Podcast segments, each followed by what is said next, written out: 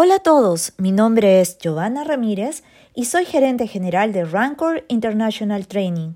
Bienvenidos al segundo episodio de Foco Laboral, nuestro podcast de coyuntura laboral. En esta oportunidad, el tema es seguridad y salud en el trabajo ante el riesgo epidemiológico y sanitario. ¿Qué obligaciones relacionadas a los exámenes médicos tiene el empleador? El empleador tiene la obligación de practicar exámenes médicos cada dos años. Los exámenes médicos de salida son facultativos y podrán realizarse a solicitud del empleador o trabajador. En el caso de los trabajadores que realizan actividades de alto riesgo, el empleador se encuentra obligado a realizar exámenes médicos antes, durante y al término de la relación laboral. ¿Qué obligaciones les genera al empleador la emergencia sanitaria?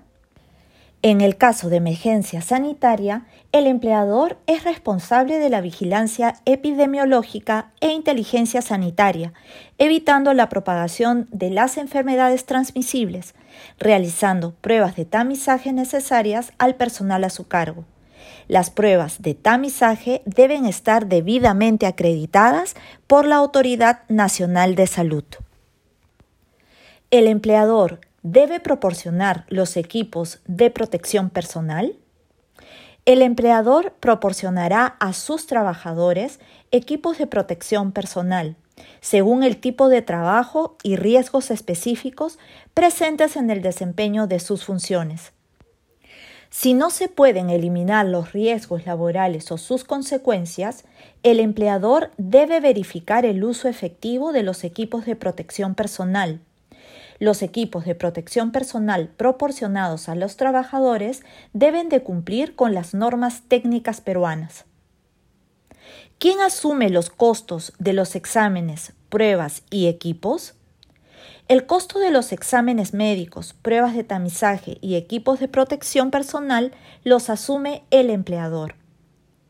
Si es un trabajador remoto, ¿cuál es la obligación del empleador?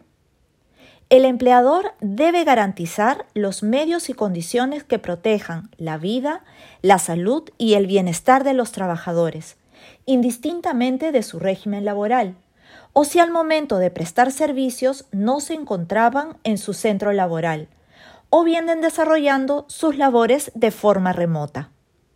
Agradecemos su atención y nos encontramos pronto en un nuevo podcast Foco Laboral.